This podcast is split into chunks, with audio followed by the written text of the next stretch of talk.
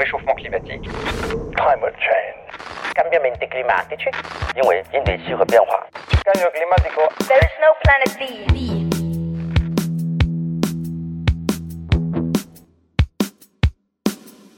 Nous allons lancer dès aujourd'hui un programme de nouveaux réacteurs nucléaires.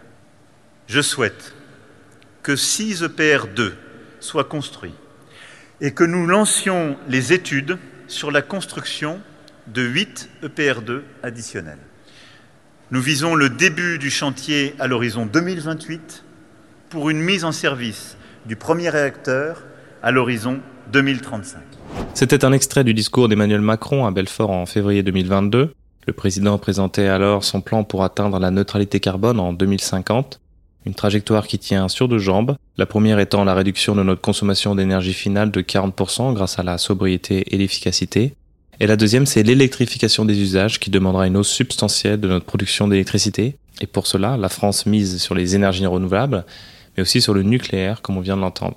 Dans cet épisode, on va se pencher sur ce dernier point, prolongation et démantèlement du parc existant, EPR de Flamanville, nouveaux EPR2, mais aussi SMR, bref, nous allons faire un panorama de ce qu'on peut faire aujourd'hui et de ce qu'on fera peut-être demain. Et pour cela, j'ai le plaisir de recevoir Valérie Faudon, déléguée générale de la Société française d'énergie nucléaire. Quel futur pour le nucléaire en France? C'est la question que l'on va se poser dans cet épisode d'échange climatique. Bonjour Valérie Faudon. Bonjour et merci de votre invitation. Est-ce que vous pouvez vous présenter, s'il vous plaît? Alors, je suis Valérie Faudon et je suis déléguée générale de la Société française d'énergie nucléaire, qui est une société savante, une association scientifique qui regroupe les ingénieurs et les scientifiques du nucléaire. Et euh, par exemple, quelles sont les activités de, la SFMN Alors, donc, on organise des conférences scientifiques, euh, certaines ont même une dimension internationale. On a un journal qui s'appelle euh, la Revue Générale Nucléaire. Ainsi, on intervient dans tous les débats publics sur le nucléaire pour apporter notre expertise et notre éclairage. Alors, on a entendu en introduction un extrait du discours de Belfort d'Emmanuel Macron qui trace les grandes orientations du futur de la politique énergétique française. Euh, donc, moins 40% de consommation d'énergie finale, investissement massif dans les renouvelables. Et ce qui va particulièrement nous intéresser dans cet épisode, c'est la relance euh, du nucléaire.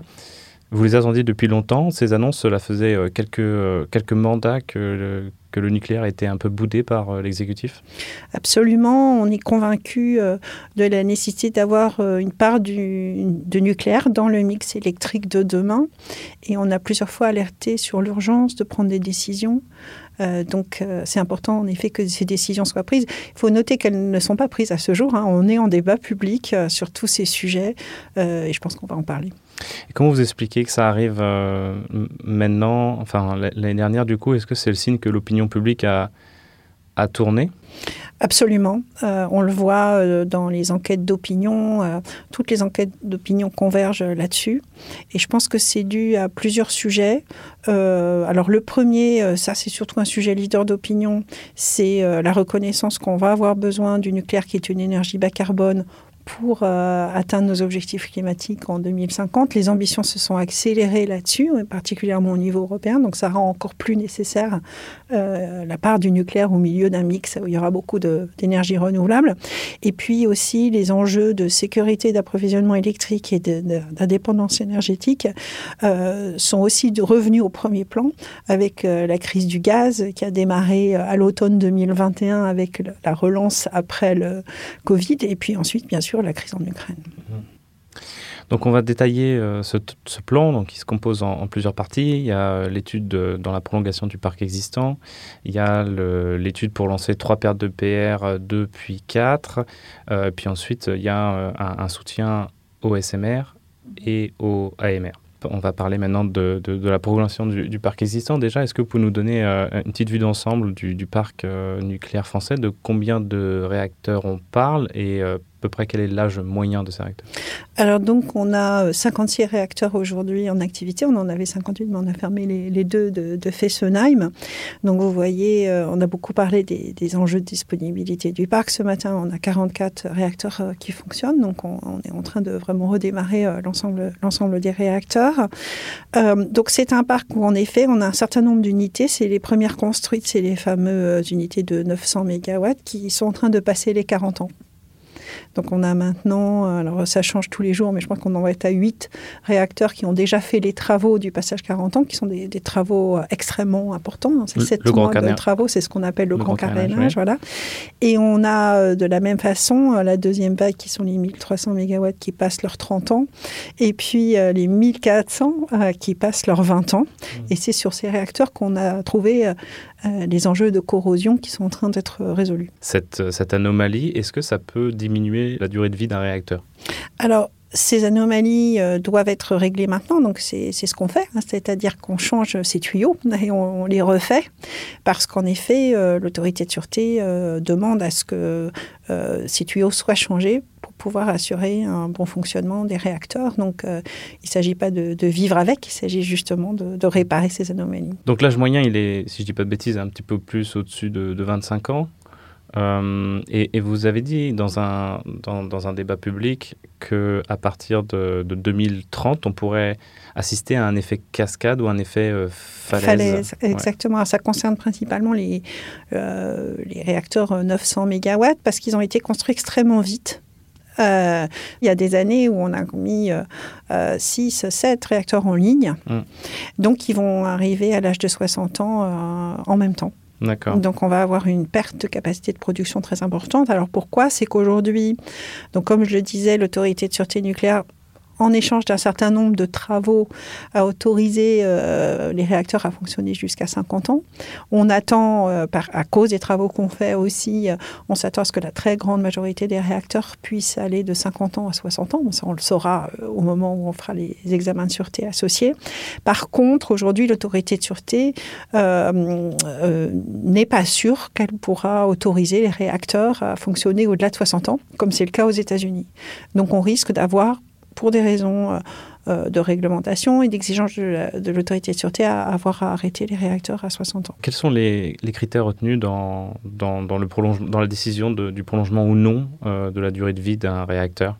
Alors, Ce sont des critères de sûreté Hein, c'est-à-dire que euh, euh, pour chaque euh, programme, c'est-à-dire le passage à 40 ans, le passage à 50 ans, mais c'est vrai aussi pour 20 ans ou 30 ans, l'autorité de sûreté demande un certain nombre de tests ou même parfois de la RD et des démonstrations de sûreté pour montrer que le réacteur pourra fonctionner en, toute sûreté pour 10 ans de plus. Voilà. Donc elle définit ça de manière générique. Donc pour tous les réacteurs qui passent les 40 ans, elle a défini un, programme. Et après, elle le confirme réacteur par réacteur. Mmh. Donc, euh, et euh, c'est elle qui donne son accord pour le fonctionnement du réacteur 10 ans de plus. Et euh, si l'accord n'est pas donné pour un certain nombre de réacteurs, pour aller jusqu'à 60 ans, voire plus, est-ce qu'on est-ce qu'on risque de se retrouver, euh, peut-être vers 2040, un peu le, bec dans l'eau avec une grosse pénurie d'électricité bah, C'est le grand risque, absolument. Donc il faut s'y préparer. Et pour s'y préparer, c'est maintenant.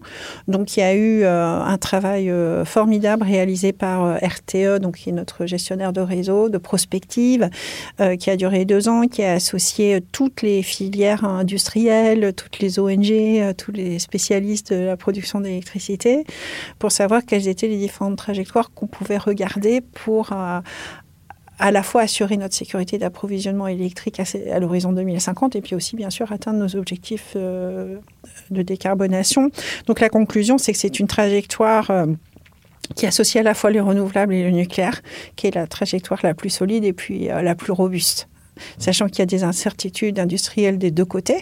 Donc, euh, pour la partie euh, des scénarios avec beaucoup, beaucoup de renouvelables, c'est la capacité à déployer le renouvelable au rythme qui est demandé, qui sont des rythmes extrêmement élevés, euh, voire supérieurs à ce qu'ont pu faire nos voisins comme les Allemands ou les Anglais.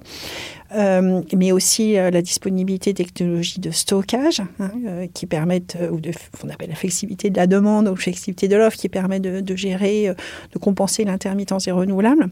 Et puis du côté nucléaire, les incertitudes, c'est bah, est-ce qu'on pourra aller au-delà de 60 ans? Donc aujourd'hui, on travaille dans l'hypothèse qu'on ne pourra pas, puisqu'on ne peut pas, euh, on n'a pas d'informations, et notre capacité à construire des nouveaux réacteurs pour remplacer ceux qui vont fermer suffisamment euh, rapidement. La trajectoire choisie euh, dans le, par le gouvernement, c'est une trajectoire qui prend l'hypothèse qu'on n'aura pas l'autorisation de l'autorité de sûreté d'aller au-delà de 60 ans. Qu'est-ce qui se passe si jamais finalement on peut aller jusqu'à plus de 60 ans. Est-ce qu'on va se retrouver un petit peu dans, une situation où la France sera peut-être même excédentaire en production d'électricité et pourra de nouveau exporter son électricité à l'étranger?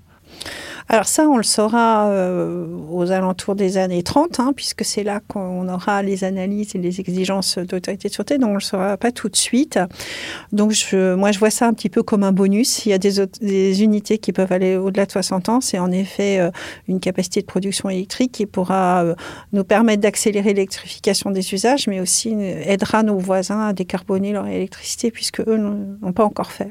Parce que quand vous parlez de, des États-Unis, par exemple, dont les réacteurs jusqu'à 80 ans. On peut comparer nos réacteurs avec ceux, américains? Bah, C'est les mêmes. Hein. En général, c'est la technologie nos réacteurs sont de la technologie américaine historiquement. Euh, euh, en particulier, la, première série, c'est vraiment des copies conformes de réacteurs américains. Donc, en effet, il y a beaucoup de, euh, de similarités. En revanche, les exigences réglementaires sont différentes puisque chaque pays a ses propres exigences réglementaires. Le fait que les, les réacteurs soient les mêmes, c'est dû au fait que pendant le plan Mesmer dans les années 70 à la chute du choc euh, du premier choc pétrolier, euh, le gouvernement français a voulu aller aller vite et donc a importé, c'est ça, des technologies américaines. Oui, on a pris une licence Westinghouse, de technologie éprouvée qui est en effet une technologie américaine. Et donc euh, la centrale de Fessenheim était la copie conforme d'une centrale qui s'appelle Beaver Valley, qui était en, en Pennsylvanie. D'accord. Qui va durer jusqu'à 80 ans.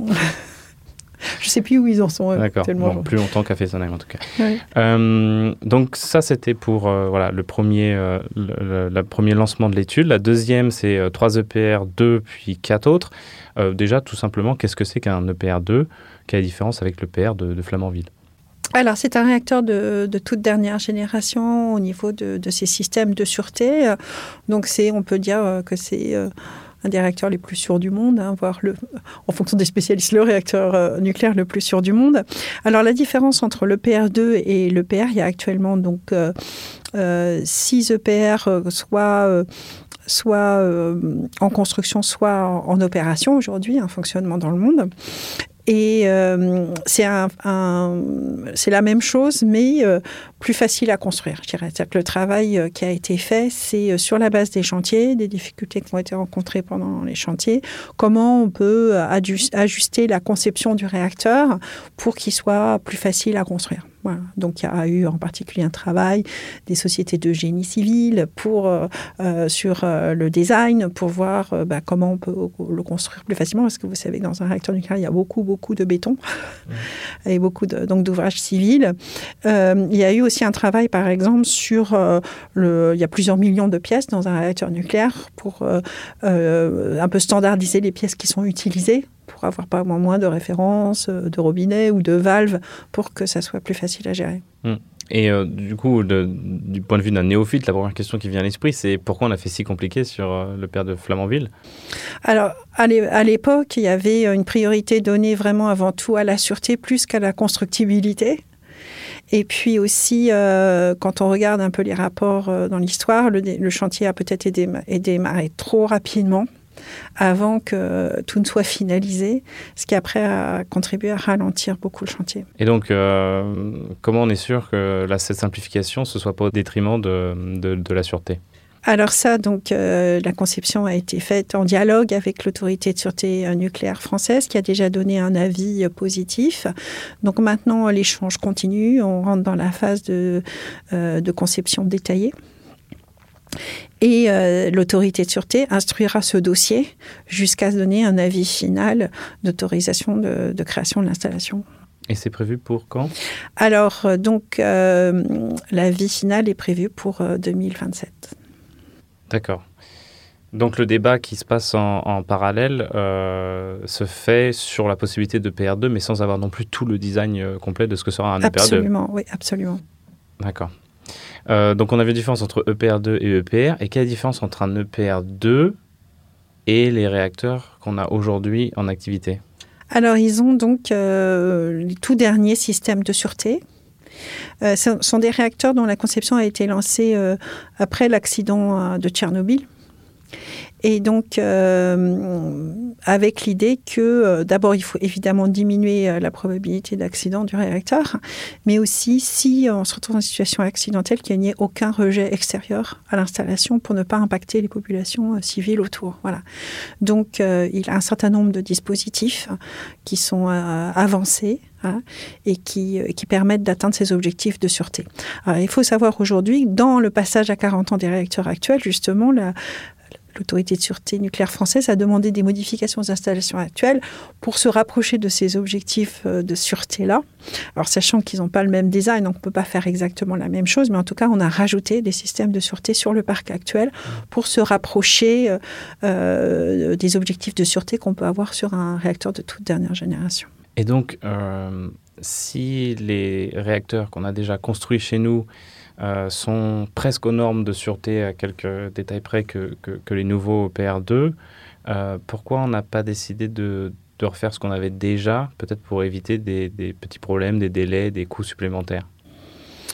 En fait, on a, on a nos réacteurs à l'époque n'étaient pas au, niveau de sûreté dans lequel ils sont aujourd'hui dans les après les modifications donc euh, des 40 ans euh, donc on est reparti sur un, bah, réacteur neuf euh, sachant que ce, ce, nouveau réacteur il est particulièrement robuste et il a des avantages dans la mesure où il utilise moins de combustible. Enfin, il est plus facile à exploiter et il doit normalement fonctionner aux alentours de 60 ans. Il est conçu dès le départ pour fonctionner à 60 ans, en particulier au niveau euh, de la robustesse des matériaux qu'il utilise. Quand vous dites qu'il utilise moins de combustible, c'est qu'il peut utiliser du combustible usé, c'est ça? Alors, nos réacteurs actuels utilisent déjà du combustible usé. C'est un programme qui s'appelle euh, MOX et 10% euh, d'électricité nucléaire produite en France est déjà produite à partir de matières recyclées. Et euh, le réacteur EPR2 est dans la continuité de ce programme-là.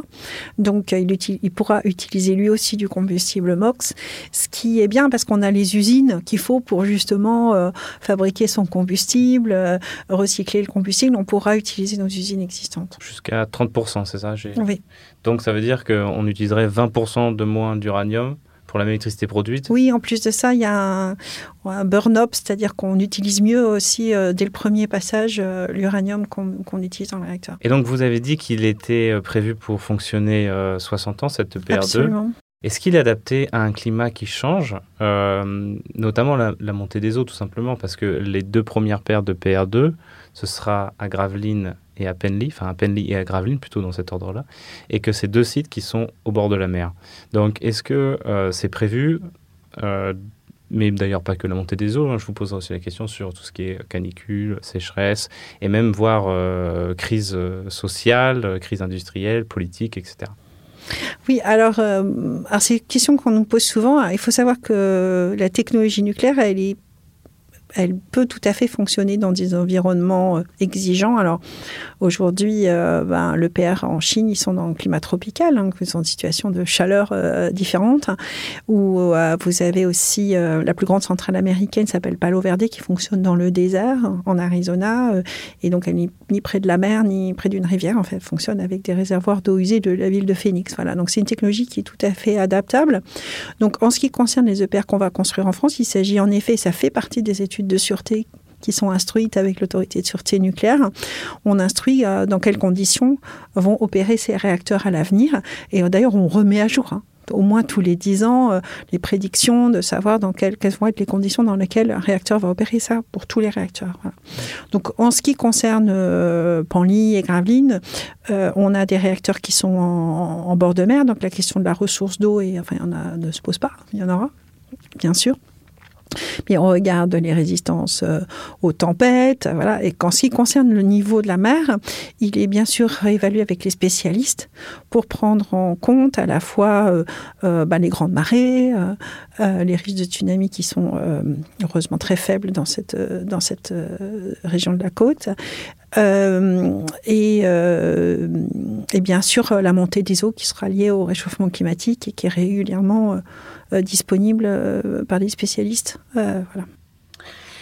Donc on le sait, le réseau électrique va devoir de plus en plus s'adapter à un mix électrique composé de renouvelables intermittents. On en a un petit peu, un petit peu parlé.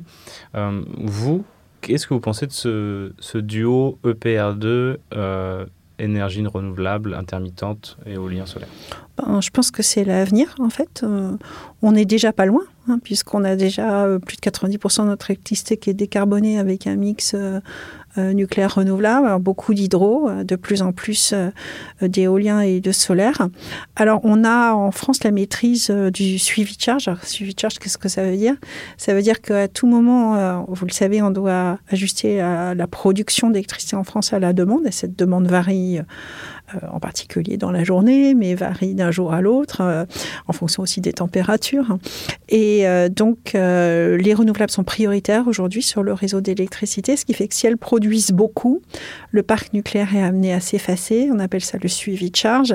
Et on sait aujourd'hui sur une centrale nucléaire française, et ça c'est vraiment une technologie française, euh, faire monter ou baisser en charge une centrale nucléaire de l'ordre de 80% en une demi-heure, ce qui est une, une excellente performance. Alors pour faire ça, la seconde, c'est plutôt le, le, le, parc hydraulique qui est sollicité parce qu'ils sont extrêmement réactifs. Mais aujourd'hui, le parc nucléaire est, est, vraiment utilisé pour fonctionner avec des renouvelables en France et on maîtrise cette technologie. Donc le, s'inscrira dans, dans, cette continuité-là. En plus, euh, sur un EPR, la partie suivi de charge est carrément euh, automatisé. Donc, euh, mmh. ça sera un outil qui pourra tout à fait bien s'inscrire dans, ce, dans le réseau électrique de demain. Et ça a été pensé pour, parce que le parc existant, j'imagine qu'on ne pensait pas trop à l'intermittence des, des, renouvelables dans les années 70, mais là, cette fois, ça a été pensé vraiment pour Oui, alors absolument. Et d'ailleurs, il fonctionne déjà comme ça euh, très bien en Chine. D'accord.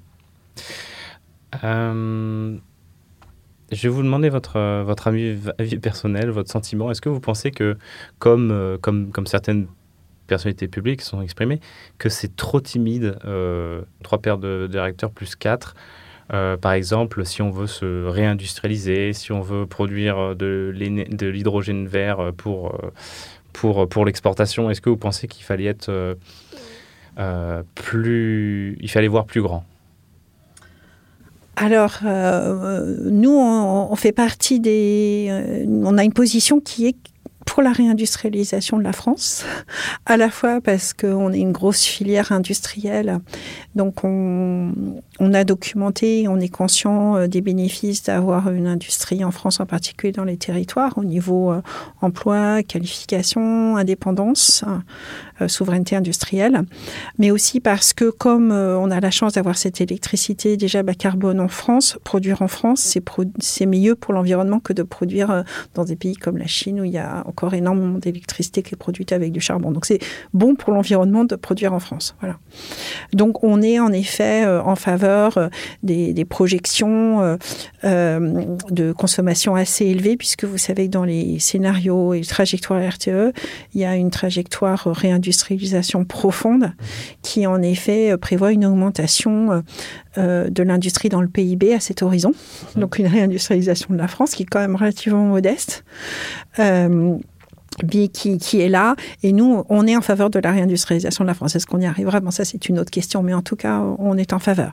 Alors, en effet, il y a un débat sur savoir euh, euh, quelle doit être la part du nucléaire en 2050. Est-ce que c'est 30% Est-ce que c'est 40% Est-ce que c'est 50% Est-ce que c'est 60% Alors, pour nous, on est très raisonnable là-dessus dans la mesure où on, on, ne peut pas dire, aujourd'hui, on n'a pas les éléments pour dire quelle serait la, part euh, du nucléaire idéal. Il y a tellement de choses incertaines euh, sur le coût des différentes technologies, sur le niveau de la consommation, que c'est très difficile de, le dire, sur la disponibilité du stockage, par exemple. En revanche, on a plusieurs fois euh, alerté sur le fait qu'il fallait commencer euh, le renouvellement maintenant parce que c'est sur les premières unités qu'on va reconstruire notre capacité industrielle à construire efficacement des nouveaux réacteurs. Et si on ne lance pas la première paire très rapidement, en particulier, vous savez qu'il y a un projet de loi actuellement sur l'accélération des procédures, et l'enjeu, c'est de pouvoir démarrer la première paire euh, très rapidement, parce que tant qu'on n'aura pas fait la première paire, on ne pourra pas accélérer les chantiers. Mmh. Je crois que c'est ça. On verra en 2030 quel doit être le niveau en 2025, en 2030, puisque je pense qu'il y aura certainement des rendez-vous au, au, cours de ces chantiers. Euh, Est-ce qu'il faut accélérer ou pas Mais s'il faut accélérer, ce que nous on pense, enfin on pense qu'à un moment donné il va falloir peut-être accélérer, ben, il faut qu'on soit prêt à accélérer. Et donc pour ça, il faut qu'on soit de nouveau en capacité de construire le plus rapidement possible. Parce que vous faites référence à cette étude d'RTE, les futurs énergétiques, euh, quand vous parlez de 40, 50, 60% de part de nucléaire dans le, dans le mix électrique Absolument. français.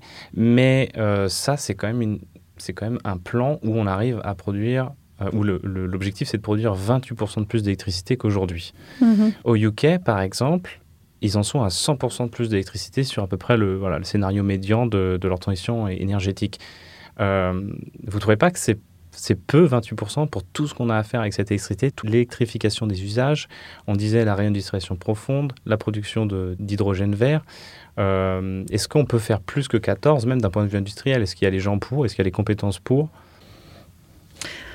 Alors aujourd'hui, comme je vous le disais, euh, euh, nous on pense, on est en effet plus, euh, je dirais, en faveur des, trajectoires hautes de consommation d'électricité parce qu'on croit qu'il faut réindustrialiser la France. Donc là, en effet, on, est là-dessus.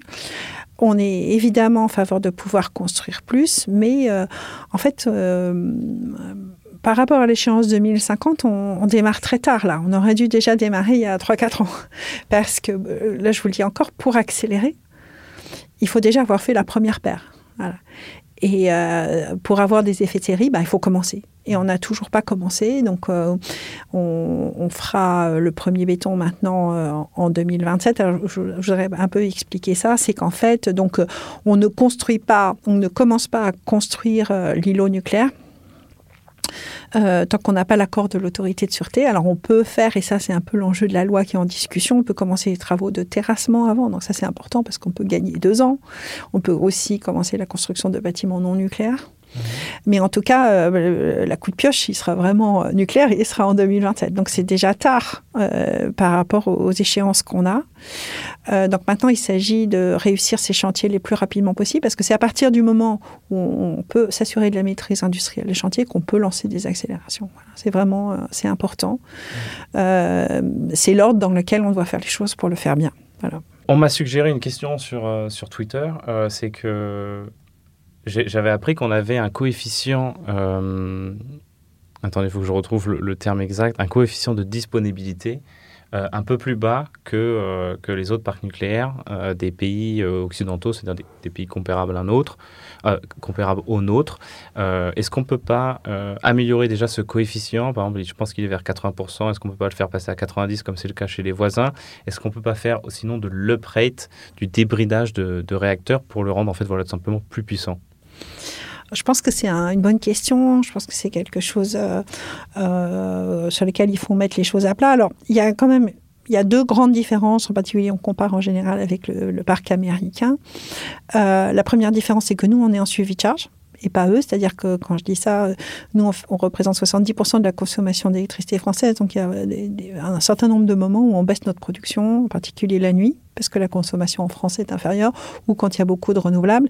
Et aux États-Unis, le nucléaire représente que 20%, donc il est toujours à 100% de fonctionnement. Donc ça, c'est un point extrêmement important. Et l'autre point aussi, c'est qu'on est soumis à des réglementations différentes. Euh, C'est-à-dire que nous, quand on est euh, en arrêt de tranche, c'est-à-dire qu'on est en rechargement de combustible, on doit faire tout un tas de vérifications euh, ou de tests que ne font pas forcément euh, euh, nos collègues à l'étranger. Donc c'est important de pouvoir remettre ça à plat pour se dire euh, dans euh, la connaissance technologique actuelle, est-ce qu'on est-ce qu'on n'en fait pas trop? Voilà, je pense que c'est une discussion qui- qu'il faudra avoir. euh, sur lesquels on n'a pas aujourd'hui beaucoup d'éléments. Pour vous dire, c'est dans notre plan de travail de, de cette année. Ah, Vous disiez tout à l'heure que euh, est-ce qu'il y aura assez de place pour les déchets quand je parlais de faire plus de réacteurs, etc. Est-ce que là, les réacteurs, les, les, les 6 plus 8, euh, est-ce qu'ils sont prévus dans CIGEO Alors, pas aujourd'hui, mais dans l'instruction qui a été faite par le gouvernement, en effet, euh, l'ANDRA a donné son avis sur ces sujets en disant en effet qu'il faudrait faire des extensions à CIGEO, D'accord. puisqu'il n'est pas euh, faisable du tout. Voilà, Ouais. absolument. Ce qui est bien avec le PR, c'est qu'il s'inscrit dans un système existant, puisqu'il est quand même très proche du parc actuel. Donc, euh, on a aujourd'hui les usines, euh, les procédés pour, euh, pour accueillir ces, ces nouveaux réacteurs sans avoir besoin de construire des nouvelles installations. Euh, donc on va passer au SMR si on a fini sur, sur les Absolument. EPR2. Euh, Qu'est-ce que vous pouvez nous dire sur un SMR Qu'est-ce que c'est qu'un SMR Quelle différence avec un EPR2 Quelle différence avec un AMR Euh, On veut tout savoir. Alors, le premier point, c'est que c'est un, un réacteur de plus petite taille.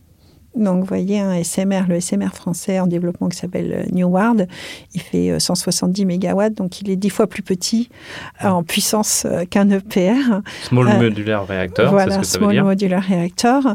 Donc, euh, il se construit par deux, donc à chaque fois une paire.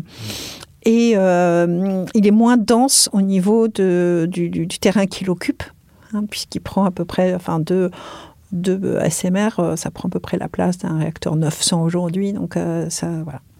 Donc, ça veut dire que euh, Aujourd'hui, on l'a dit, pour renouveler le parc nucléaire, on, a pour ambition de construire des EPR sur les sites existants, c'est-à-dire d'utiliser sur un espace restreint, de pouvoir y mettre des réacteurs de très grande capacité pour produire suffisamment pour un, pays de 70 millions d'habitants et assurer sa, sécurité électrique. Donc, ça ne sera pas possible avec les SMR puisque les SMR prennent euh, plus de place.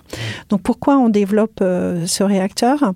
Euh, C'est parce qu'il y a deux marchés importants qui se profilent. Euh, je pense qu'à l'horizon vraiment 2030, ça commence maintenant, mais on les verra vraiment apparaître euh, dans la décennie 2030-2040.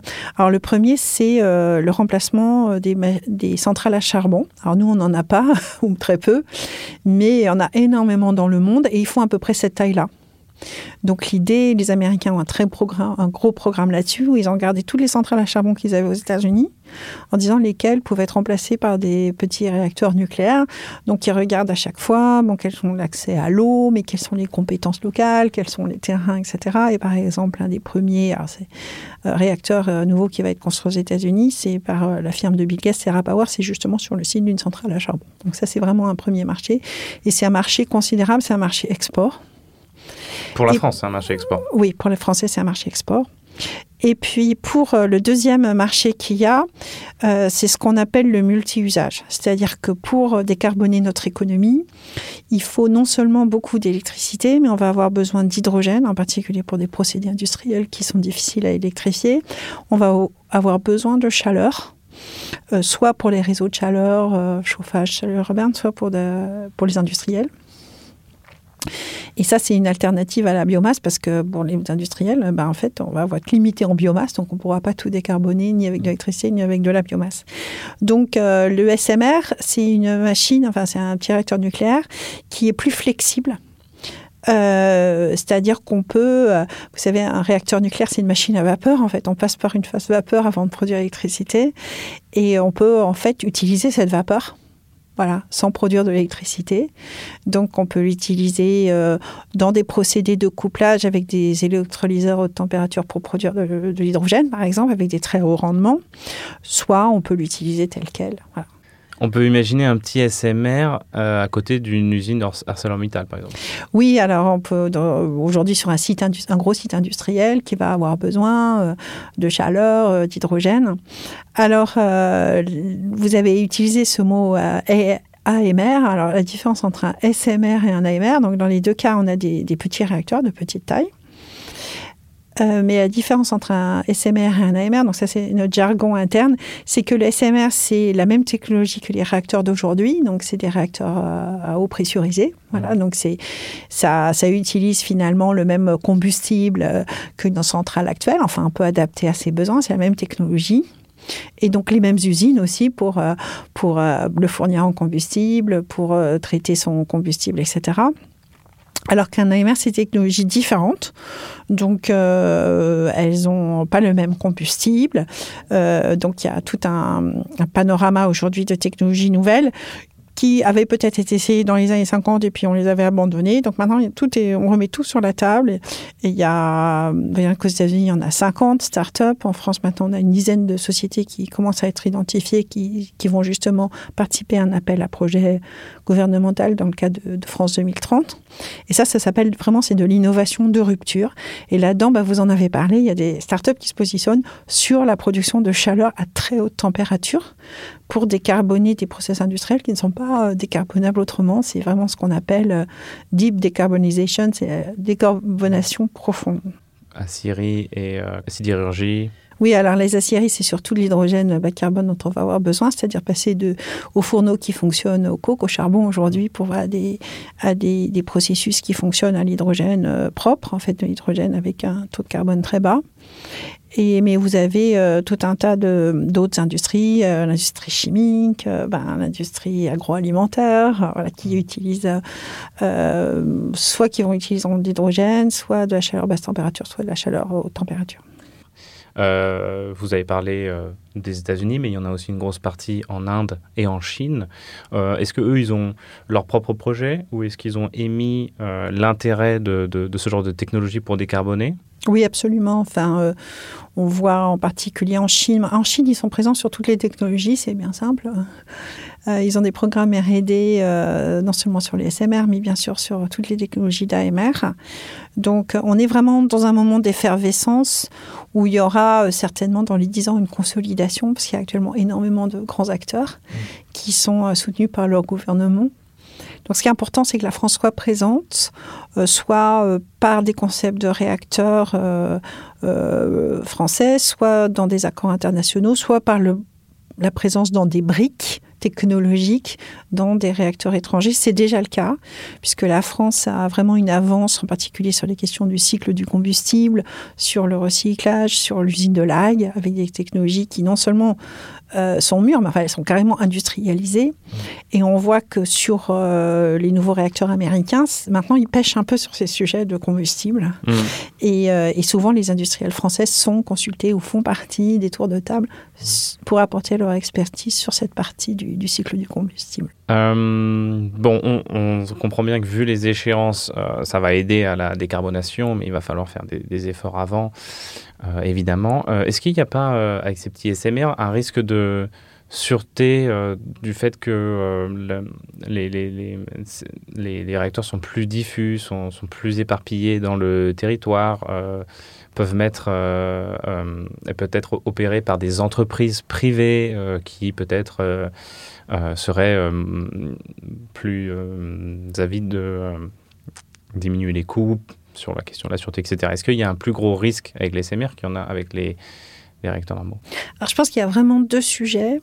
Alors, le premier sujet, c'est la technologie.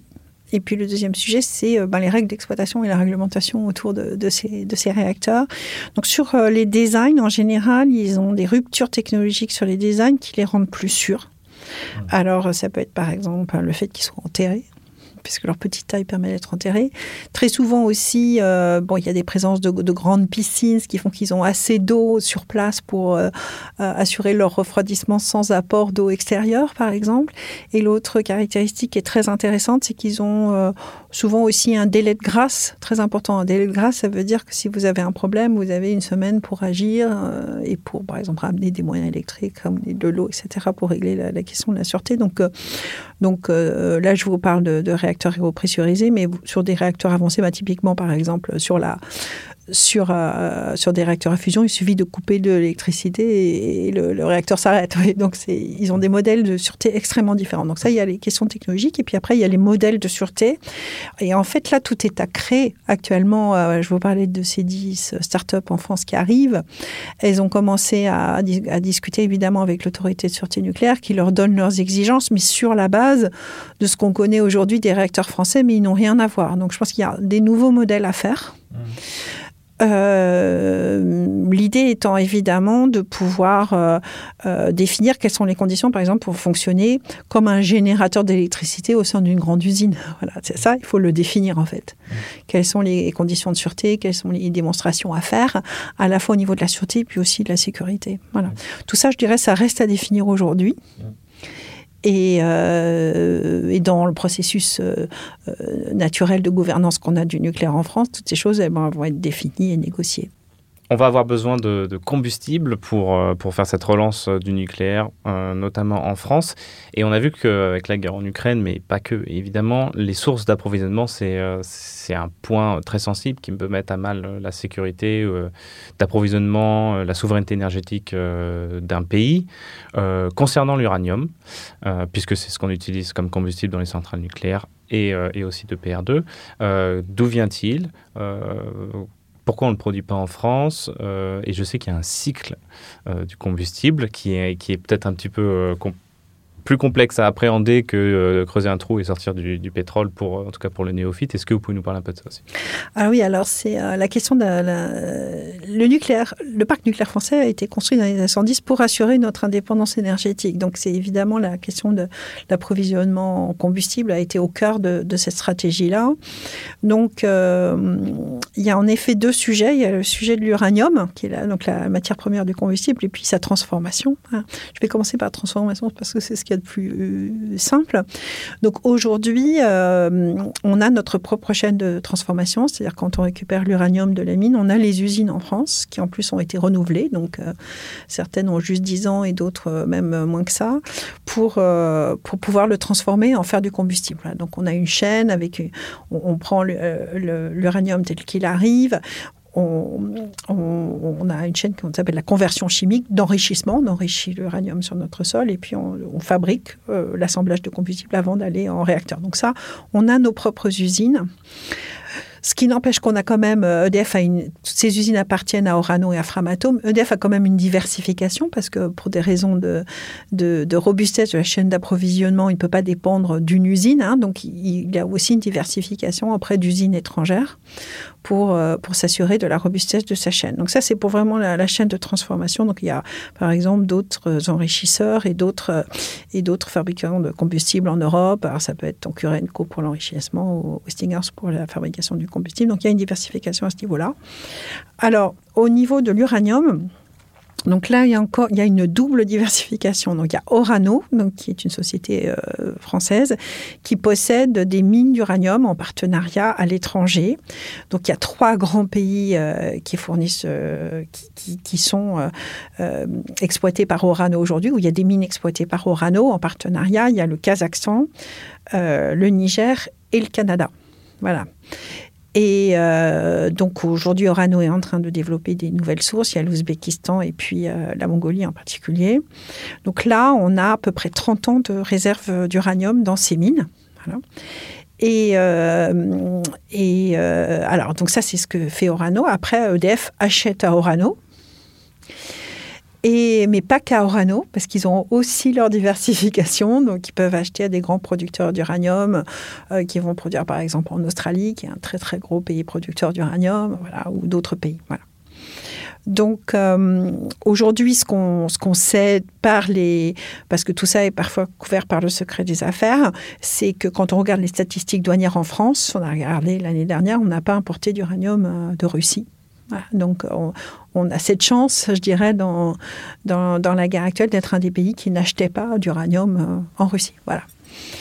Euh, donc euh, la, la, robustesse de cette chaîne d'approvisionnement, parce que l'indépendance énergétique, c'est pas l'autarcie, c'est pas ne pas importer. Euh, on sait qu'on n'a pas de ressources minières en France, les mines uranium sont pas, on en a eu, mais elles sont pas compétitives aujourd'hui. donc on sait qu'on a très peu de ressources minières en France. Donc on importe, la question c'est plutôt la robustesse de cette chaîne. Euh, Est-ce qu'il y a des risques géopolitiques? Alors sur l'uranium, très peu parce que 40% des réserves sont euh, dans l'OCDE. Je dire, on a l'Australie, on a le Canada qui sont des, pays euh, uranifères. Ce qu'on fait aussi, c'est qu'on le stocke. Et il est assez facile à stocker parce qu'il est très dense, donc ça ne prend pas de place. Vous voyez, en France, on a deux ans de stock d'uranium. Deux ans? Ouais, deux ans de stock d'uranium naturel, mmh. c'est-à-dire qui arrive, alors que on a en plus des, des, de l'uranium appauvri, ce qui fait qu'on aurait pratiquement dix ans de stock. Alors qu'en gaz, on n'a que quelques mois de consommation en stock, parce mmh. que ça prend beaucoup de place pour stocker le gaz, ce qui n'est pas le cas pour l'uranium, parce que c'est extrêmement dense. Voilà. Donc, alors, est-ce que la crise en Russie ne, re, ne repose pas, ne remet pas les choses à plat Si, parce que euh, autant nous, on est, on protégés par la stratégie qu'on a faite, autant il y a des pays d'Europe de l'Est aujourd'hui qui sont encore dépendants de la Russie. Les Américains euh, importaient énormément de, services de la Russie, d'uranium de la Russie. Donc aujourd'hui, il y a une remise à plat, évidemment, des chaînes d'approvisionnement et dont je pense la France peut tirer parti, même commercialement puisque on est un gros enrichisseur. Donc, euh, donc pour nous, les Russes, c'était des concurrents. Donc euh, forcément, ça peut nous permettre de, de, développer notre place dans l'enrichissement au niveau mondial de manière plus forte. Donc s'approvisionner en, en, uranium brut et le revendre transformé. Oui, le transformer, le revendre. Ce qu'on fait aujourd'hui, par exemple, on, on enrichit l'uranium pour les Japonais ou les Coréens. Euh, vous, à la Société française de l'énergie nucléaire, qu'est-ce que vous pensez de, du, du, plan de, du gouvernement? Bah Nous, on est vraiment euh, très contents de discuter de la relance euh, du nucléaire, euh, à la fois, comme on l'a dit, sur la prolongation du parc existant, sur le renouvellement du parc et puis sur les technologies de demain. Je pense que c'est un programme très complet qui remet la France dans la course, je dirais, par rapport à, à la relance qui ont déjà été lancée avant nous aux États-Unis, en Chine euh, et en Russie, qui sont nos grands concurrents. Mmh. Maintenant aussi, le, le, les Coréens sont aussi en train de relancer, donc on est les Japonais aussi, donc disons que ça va repartir. Et là, la France est, est de nouveau dans la course. Donc on est actuellement dans une période, malgré les annonces euh, du président Macron, qui était à l'époque candidat, on est dans le, dans le débat public, en fait, associé les décisions ne sont pas prises. On est euh, sur la question du, de la prolongation du parc nucléaire. C'est quelque chose qui va être discuté au Parlement à partir de cet été dans la loi de programmation énergie-climat. Donc aujourd'hui, euh, dans, la, dans les décrets, enfin dans euh, les, un certain nombre de réacteurs qui doivent fermer, donc ces, textes doivent être révisés.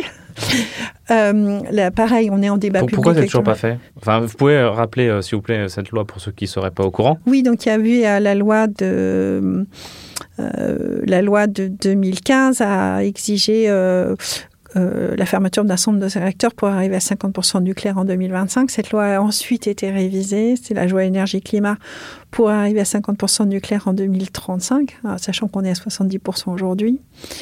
Et euh, dans, euh, dans le suivi de cette loi, il y a eu une programmation pluriannuelle de l'énergie qui a une forme de décret qui prévoit la fermeture de 14 réacteurs avant 2035. Deux sont déjà fermés, c'est Fessenheim. Donc on a toujours dans le décret euh, la fermeture de 12 réacteurs d'ici 2035. Donc le président Macron, dans son discours de Belfort, a dit revenir su, sur cette, euh, vouloir revenir sur ce décret avec l'idée de garder euh, euh, en fonctionnement tous les réacteurs qui sont autorisés à fonctionner par l'autorité de sûreté. Et donc, euh, donc il y a eu cette intention, mais aujourd'hui, euh, le décret est toujours en, en, place. Donc, on attend euh, le débat au Parlement sur euh, la loi de programmation énergie-climat qui est attendue mi-2023 et qui doit re refixer un petit peu les objectifs de politique énergétique français à long terme. Est-ce que ce, discours a donné un petit coup de fouet à la filière? Est-ce que ça a été euh, ça a, relancé, par exemple, les études, les formations euh, adéquates? Est-ce que ça a relancé un petit peu l'emploi aussi? Absolument, ça donne une nouvelle perspective à la filière. Hein. C'est bien clair. Quand on était en train de recruter dans les forums il y a encore deux ans, les gens, les gens étaient intéressés par le nucléaire et puis il y avait les parents derrière qui disaient mais attention, ça va fermer, tu vas perdre ton emploi, donc n'y va pas. Donc là maintenant, il y a une nouvelle perspective. Alors concrètement, bon, il y a, il y a les grands acteurs et puis les acteurs plus petits puisqu'il y a quand même 3000 entreprises dans la filière nucléaire. C'est la troisième filière industrielle française. C'est évident que des, petites entreprises, ils vont pas embaucher s'ils n'ont pas une commande. euh, ils peuvent pas se le permettre, ils peuvent pas anticiper des embauches. Donc c'est important pour nous d'avancer dans le process de décision, que que, la, décision soit entérinée sur la construction de ces réacteurs pour justement donner une visibilité, en particulier aux PME, aux entreprises de taille intermédiaire, pour qu'ils puissent vraiment finaliser les embauches et les formations.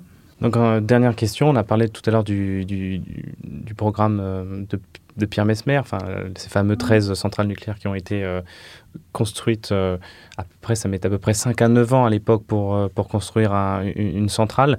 Est-ce que vous pensez qu'on qu a les compétences et qu'on a les gens pour faire cette deuxième prouesse là, dans, dans les deux décennies à venir? Et sinon, qu'est-ce qu qui nous manque?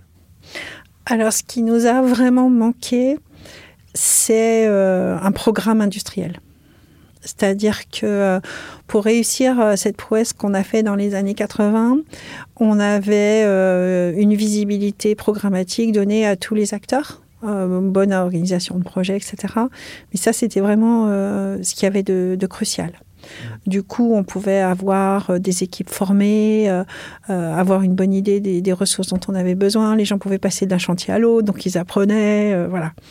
Et on voit ces fameux effets de série. Ce chiffre de 6, il vient de cette période-là. C'est-à-dire quand on regarde un petit peu les performances des chantiers dans les années 70 et 80, c'était au bout de trois paires que les équipes étaient à leur maximum de performance et construisaient beaucoup plus vite parce qu'ils venaient de le faire ailleurs et euh, sur le même design. Donc je crois que c'est ça qui est vraiment euh, crucial. Euh, c'est vraiment l'idée d'avoir un vrai programme industriel. hein. Il s'agit vraiment d'animer toutes ces entreprises autour d'un objectif commun, euh, d'avoir aussi un soutien sur le temps long. C'est-à-dire, euh, bah, le nucléaire, c'est une industrie, elle ne peut pas être soumise à des aléas politiques, d'où l'importance des débats qu'on a actuellement. Euh, parce que là, on part pour 20 ans de chantier, et il ne s'agit surtout pas de faire du stop and go, parce que quand on fait un stop and go, on fait vraiment du mal à la filière industrielle. Mais c'est un petit peu le, désavantage avec euh, le nucléaire, c'est euh, cette, temporalité euh, qui s'y est pas toujours avec la temporalité du politique. Bah, c'est la temporalité des très grandes infrastructures. Ah, vous voyez, par exemple, actuellement, on va bientôt finir le, chantier du, Grand Paris, qui est un énorme chantier. Bah, les, les EPR, ça sera, après le chantier du Grand Paris, ça sera le plus grand programme d'infrastructure en France. Euh, qui engagera euh, l'ensemble des acteurs économiques français, parce que tout le monde est concerné, hein, tous les services de l'État, mais aussi l'ensemble des chaînes industrielles françaises sont concernés par ces chantiers, par leur, par leur taille et par leur importance, puisqu'on le voit dans la crise énergétique actuelle, euh, comme soufflent les industriels sur les prix de l'énergie. Et comme on dit, bah, si on n'arrive pas à, à garantir aux, aux industriels français un approvisionnement électrique à un prix prédictible sur le long terme, eh ben on va, on, pourra- on va pas, euh, on va justement sur une désindustrialisation de la France. Voilà, une dernière question sur les prix, du coup. Euh, Est-ce que le, le kilowattheure qui sortira de, de ces centrales, il sera euh, à peu près en ordre de grandeur au même prix que, que celui d'aujourd'hui produit par les centrales? Alors aujourd'hui, il y a deux facteurs importants. D'abord, les coûts de construction, c'est est-ce qu'on va pouvoir tenir euh, les délais et les chantiers. Donc euh, ça, aujourd'hui, euh, bon, ça a été évalué, audité plusieurs fois. Le coût de chantier a été évalué aux alentours de 52 milliards pour les, pour les six unités. Mais l'autre point qui est important, c'est comment ça va être financé. Et ça, ça a un impact extrêmement fort euh, sur le prix de l'électricité finale, puisque euh, le nucléaire, c'est très gourmand en capital. Donc aujourd'hui, ce schéma financier n'est pas défini. Enfin, on a un schéma financier qui, on pense, est euh, le schéma financier idéal, c'est celui qui vient d'être euh, négocié avec le gouvernement anglais par euh, EDF sur euh, les prochains EPR de Sizewell en Angleterre. Et euh, donc, mais tout est ouvert. C'est quoi? C'est du privé-public Oui, absolument. Il y a euh, à la fois, euh, bon, évidemment, un accord sur les temps longs, ça c'est absolument crucial. Et il y a un consensus entre les, les deux grands partis anglais sur la nécessité du programme, donc ça c'est vraiment très bien.